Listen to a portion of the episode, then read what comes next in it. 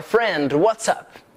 Okay, today we study two expressions to say when you agree with something or with someone. Duas expressões quando você concorda com alguém ou com alguma coisa.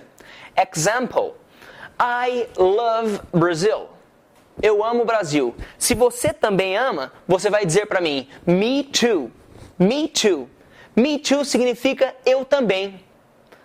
Porém, quando eu digo I don't like mathematics, eu não gosto de matemática.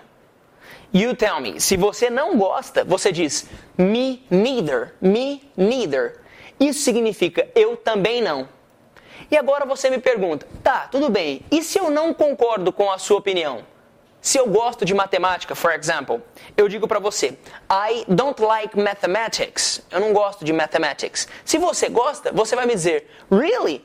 Felipe, I love mathematics. Eu amo mathematics.